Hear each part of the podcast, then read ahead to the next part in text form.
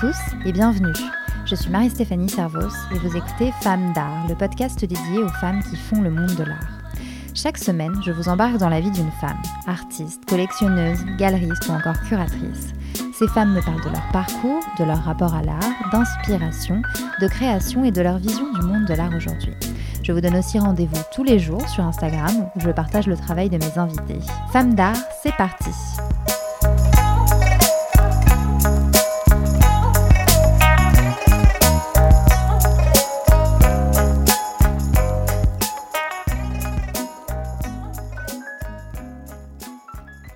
semaine, j'avais envie de vous parler de l'une de mes artistes préférées, l'immense Georgia O'Keeffe, la seule femme peintre de la première vague de l'abstractionnisme américain. Si vous ne connaissez pas son nom, vous connaissez sans doute son travail, et notamment ses très nombreuses peintures de fleurs géantes réalisées dans les années 20. Ces gros plans de fleurs, très colorés et quasi abstraits, sont peut-être ceux de ses travaux qui sont le plus connus du grand public. Ses œuvres sont tout simplement sublimes et elles semblent tellement contemporaines alors même qu'elles ont été réalisées il y a un siècle. Ce qu'il faut savoir, c'est qu'à l'époque, la critique s'est immédiatement emparée des gros plans de fleurs de Georgia O'Keeffe, mais pas forcément pour les bonnes raisons beaucoup de choses ont été dites à leur sujet. Ces fleurs ont été perçues comme hautement érotiques, sexuelles, et on a longtemps dit qu'elles auraient en fait été des interprétations du sexe féminin et du sexe masculin. Une analogie qui ne correspond pourtant pas du tout à la volonté de l'artiste. Et en s'en tenant à cette approche purement féminine de la peinture de fleurs, la critique est tout simplement passée à côté de quelque chose d'extraordinaire et d'extrêmement important et novateur, Georgia O'Keeffe s'était certes emparée d'un sujet traditionnellement féminin, mais elle l'avait surtout réinventé d'une façon totalement nouvelle, loin des académismes et proche de l'abstraction. Elle a tout simplement révolutionné l'approche de la peinture florale en y apportant un zoom quasi photographique. Vous en doutez, cette analogie avec le sexe féminin n'était pas vraiment du goût de O'Keeffe, qui pendant un certain temps a même refusé tout simplement de montrer ses peintures abstraites. Elle refusait tout ce qui était dit et écrit sur son travail, et d'ailleurs, elle a aussi longtemps mis un point d'honneur à ne pas être qualifiée de femme artiste, comme on la présentait souvent, mais d'artiste tout court. Une chose est sûre cependant, Georgia O'Keeffe était une pionnière et une femme d'un immense talent qui a poussé son travail toujours plus loin jusqu'à la fin de sa vie, à la veille de ses 100 ans. Alors, pour comprendre qui était Georgia O'Keeffe, il faut revenir sur son parcours dans lequel je vous emmène dans cet épisode. Georgia O'Keeffe est née le 15 novembre 1887 dans une ferme du Wisconsin, à une époque où les femmes artistes, vous l'imaginez, sont peu nombreuses. Elle vit une enfance assez libre et heureuse dans une famille de sept enfants. Son père est irlandais et sa mère, fille d'immigrants hongrois. À tout juste 12 ans, Georgia a une certitude. Elle veut devenir artiste. Bien décidée à suivre ses ambitions, elle rejoint l'Institut d'art de Chicago et l'Art Students League à New York où elle étudie entre 1905 et 1908. À l'époque, évidemment, elle fait les frais du fait d'être l'une des seules femmes à étudier l'art. Dans ses correspondances avec une amie, elle raconte même qu'un jour, l'un de ses camarades qui voulait peindre un portrait d'elle et à qui elle a répondu qu'elle n'avait pas le temps de poser, lui a dit Toi, tu es destinée à enseigner l'art dans une école de filles et moi, je vais devenir un peintre reconnu. Ces préjugés sur les femmes artistes à l'époque sont monnaie courante, mais ils n'arrêtent pas l'ambition de Georgia O'Keeffe. En revanche, elle est profondément déçue par ses études. Elle apprend la peinture de façon très traditionnelle et académique, surtout comme euh, il se faisait à l'époque en copiant le travail d'autres artistes. Elle arrête même de peindre pendant 4 ans, entre 1908 et 1912, jusqu'à ce qu'elle fasse la rencontre du peintre Arthur Wesley Doe en 1912, qui l'encourage à développer ses propres modes d'expression. Elle suit alors ses cours à l'université de Columbia pendant 4 ans et progressivement, elle va se libérer et approcher ce qui va devenir sa propre expression que l'on connaît actuellement. Mais le travail de Georgia O'Keeffe serait peut-être resté dans l'ombre si elle n'avait pas reçu l'aide d'une amie qui, en 1916, envoie ses dessins au fusain à la galerie new-yorkaise 291, dirigée par un certain Alfred Stieglitz, figure de proue du monde de l'art américain de l'époque. Stieglitz voit immédiatement le potentiel dans le travail de Georgia O'Keeffe et accepte d'exposer ses dessins. Pendant plusieurs années, ils entretiendront une relation épistolaire qui mènera finalement Georgia à venir s'installer à New York deux ans plus tard. Une histoire d'amour débute alors entre les deux artistes mais il faut savoir qu'à l'époque, Alfred est marié. Il a même euh, une petite fille. Et le couple devra attendre 1924 euh, pour se marier, année où Alfred obtient le divorce d'avec son ancienne femme.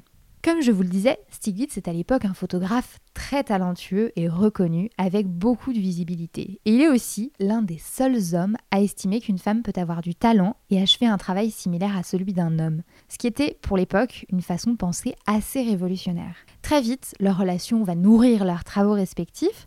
Georgia O'Keeffe devient le modèle de Stiglitz, qui a une obsession réaliser un album de portraits d'une femme pour suivre l'évolution du temps et exercer son regard de photographe. Il va alors réaliser plus de 350 portraits de Georgia O'Keeffe. Au départ, on la voit poser devant ses œuvres fusains, et puis, à mesure que leur relation évolue, les portraits deviennent plus intimes, plus sensuels, une approche qui va amener plus tard la critique à la présenter comme sa muse et surtout à insister sur ce côté sensuel et sexuel dans son travail. O'Keeffe elle, de son côté, s'émancipe de plus en plus dans son travail et elle se nourrit de cette approche photographique dont elle applique notamment les principes dans ses fameuses peintures zoomées de fleurs. Petit à petit, et à la faveur d'expositions annuelles que lui organise Stiglitz, O'Keeffe commence à avoir une petite reconnaissance. Mais les préjugés de la critique vont rapidement faire leur œuvre. Après qu'une exposition de photographie ait présenté les travaux très sensuels de Georgia par Alfred, la critique va faire un lien entre sa sensualité dans ses photos et ses travaux de fleurs en gros plan, estimant, comme je vous le disais au tout début, qu'il s'agissait en fait d'un travail éminemment érotique. Mais il faut savoir tout de même qu'Alfred Stieglitz n'y est pas pour rien dans cette idée que les fleurs que Georgia peint seraient éminemment sexuelles. D'ailleurs, les historiens et les historiennes de l'art ne sont pas tous d'accord sur les raisons pour lesquelles il a fait ça. Certains pensent qu'il pensait réellement que ses peintures étaient une manifestation de sa propre sexualité, qu'il pensait que O'Keeffe, à travers son travail, donnait à voir un aspect d'une certaine féminité qui n'avait jamais été vu et jamais été exploré jusque-là, et qu'au fond, Stiglitz était euh, sincère dans son analyse, ce qui n'enlevait rien à ses yeux du caractère pionnier des peintures de sa femme. Mais comme je l'ai déjà dit, ça a beaucoup pesé pour Georgia O'Keeffe et c'est en partie ce qui l'a incité pendant très longtemps à ne plus vouloir montrer ses œuvres abstraites. Donc dès 1925, son travail va considérablement changer pour aller vers quelque chose de plus figuratif. Elle se met à peindre des gratte-ciel pendant environ 4 ans c'est une période qui coïncide aussi avec le fait que Stiglitz et O'Keeffe emménagent au 30e étage du Shelton Hotel, qui est à l'époque l'un des buildings de New York le plus haut et qui leur offre une vue euh, vraiment incroyable sur New York. Mais ce qui est important, c'est qu'à l'époque, le fait de peindre des vues urbaines était l'apanage des hommes. Georgia apporte donc vraiment sa patte, son propre style dans cette façon de représenter la ville.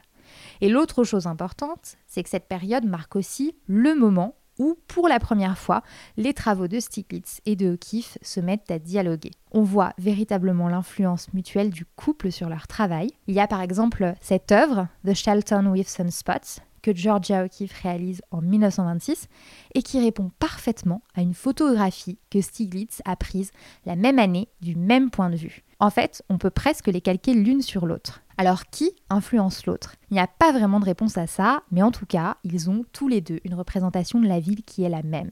Une ville très verticale, épurée, composée de lignes qui sont ces grands buildings, et une ville au final assez vide, dépeuplée. 1929 marque un nouveau tournant dans la vie et dans l'œuvre de Georgia O'Keeffe. Cette année, elle apprend que Stiglitz la trompe avec une femme plus jeune qui devient son modèle. Georgia O'Keeffe cherche donc à s'éloigner de lui, elle se met en quête de nouvelles inspirations, probablement aussi lassée par les paysages que lui offre la ville. Ces nouvelles inspirations, ces nouveaux paysages, elle va les trouver au Nouveau-Mexique, un état qui va être extrêmement important et déterminant dans la suite de sa carrière. Elle a vraiment un coup de cœur pour cette région et ses paysages, et elle y retournera chaque année jusqu'en 1940, où elle va s'installer de façon définitive. Là-bas, elle découvre le désert, les couleurs, l'intensité de la lumière, les grands espaces, et tout ça va l'amener à revenir petit à petit vers son travail plus abstrait. Au Nouveau-Mexique, elle se met à peindre des crânes et des ossements d'animaux qu'elle trouve dans le désert, des œuvres incontournables et assez incroyables aussi dans leur réalisation, leur couleur et leur côté quasi abstrait. Entre-temps, sa réputation continue de grandir, elle reçoit plusieurs commandes, fait l'objet d'expositions, et elle est notamment la première femme à bénéficier d'une rétrospective au MoMA de New York. Sa relation avec Stiglitz euh, se poursuit, surtout depuis qu'il a des gros problèmes de santé.